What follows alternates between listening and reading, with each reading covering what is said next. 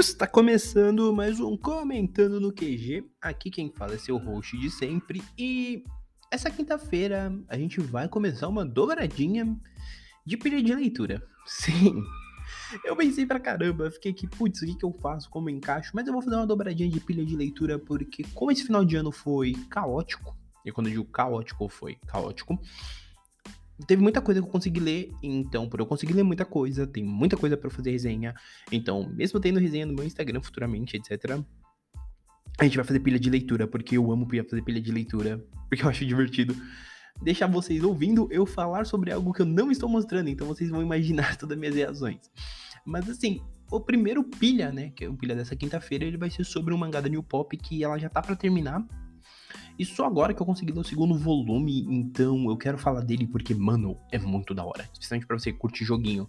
Vocês já viram thumbnail, então vocês sabem qual é a obra, mas é o The King of Fighters New Beginning, que é a obra que a New Pop começou a publicar em idos ali no final de 2021, se não me falha a memória, no meio final de 2021, e deve terminar agora em 2023. Ano passado saíram até o volume 5, só falta sair o volume 6 para encerrar.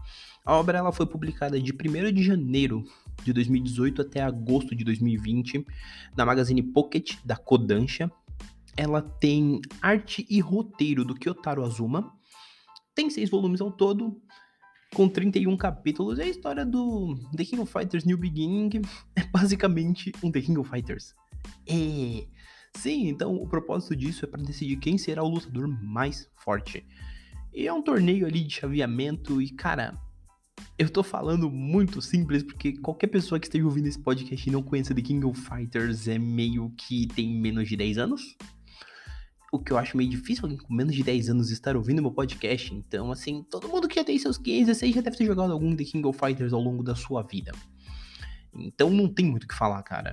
The King of Fighters tem uma mitologia fodida de longa, tem diversos jogos, e é isso. Alguns pontos que eu posso mencionar do mangá antes da gente começar a falar. Tem a Nakururu. Então você gosta de Samurai Showdown, tem um personagem de Samurai Showdown aqui. Ou Samurai Spirits, como você preferir.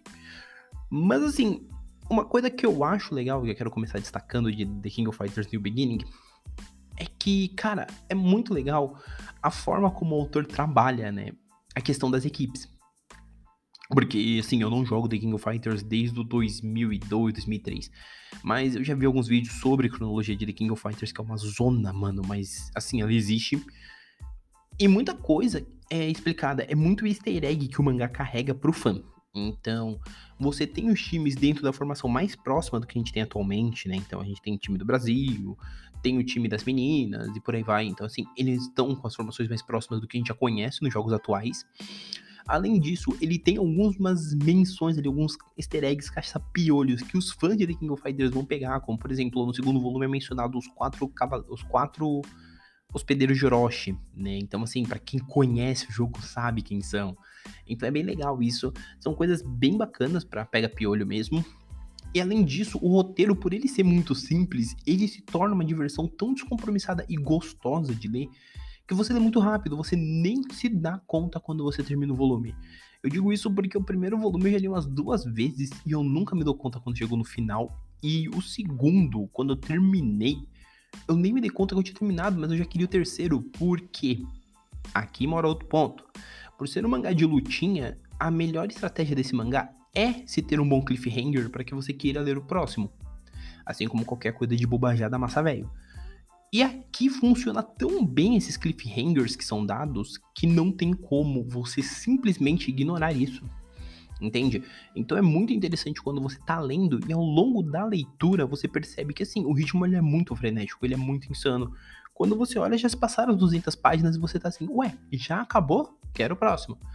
Então, são bons cliffhangers que agora eu vou fazer meio que aquele merchanzinho, aquele merchanzinho básico, de falar, são bons cliffhangers para quem tava esperando a série terminar, tá? Para quem fala assim, ah, eu vou esperar tudo terminar para comprar tudo de uma vez.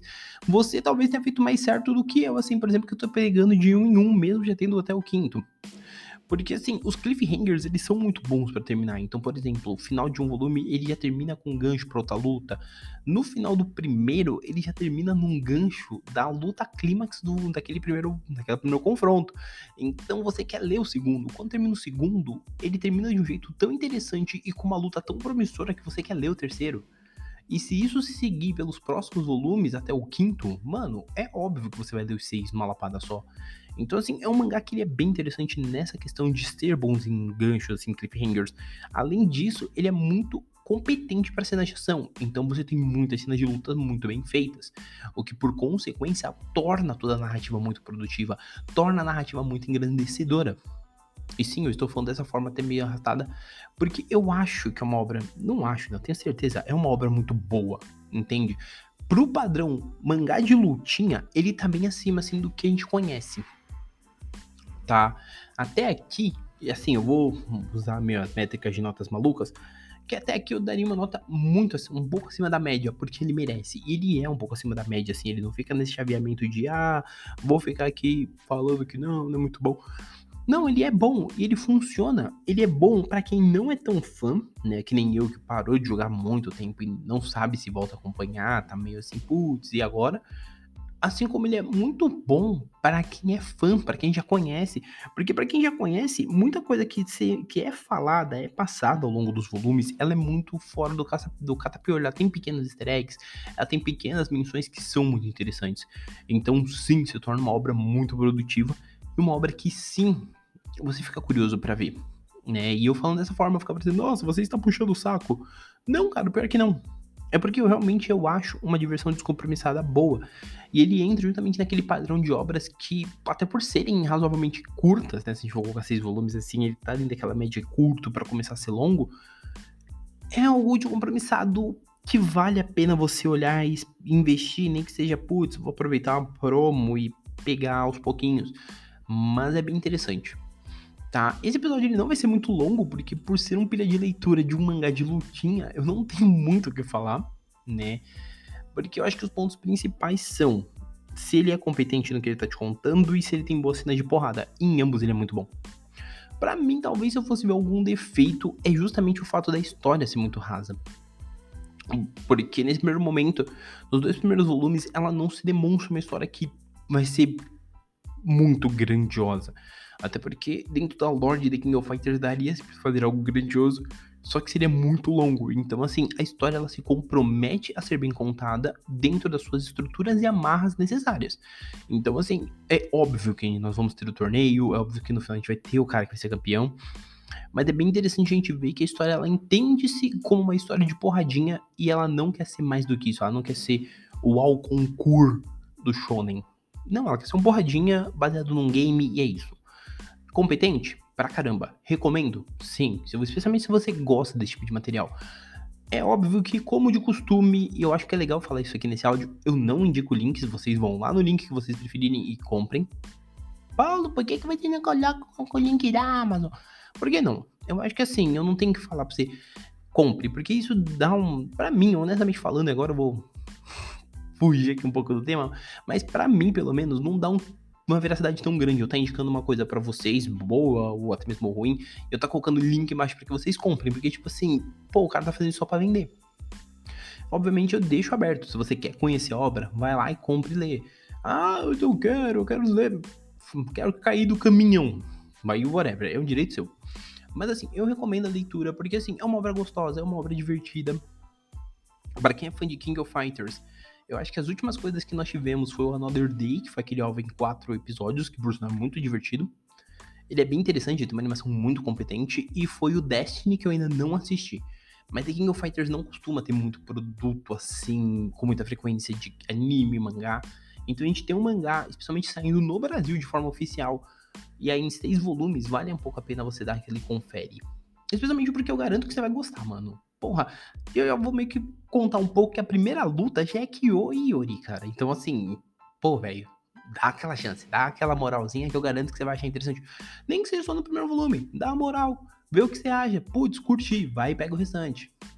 Faz, faça que nem eu, leia o primeiro para conferir, putz, curti, pego o restante.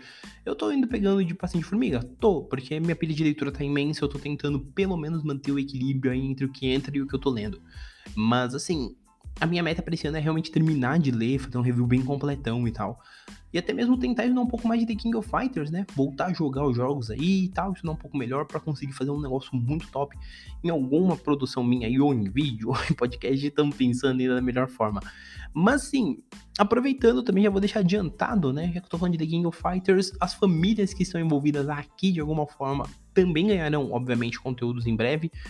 Quando eu digo famílias, eu estou dizendo Fatal Fury e Art of Fighter, que são as duas primeiras ramificações aí de King of Fighters que tem material fora, tá? Eles dois já vão ganhar alguma coisa, tô spoilando, spoilando as coisas. E muito provavelmente, como a gente mencionou na Kururu, mencionou Samurai Spirits, talvez tenhamos alguma coisa aí, mas esse último aí vai depender mais da minha coragem mesmo do que qualquer outra coisa, porque olha. Olha. É a vida.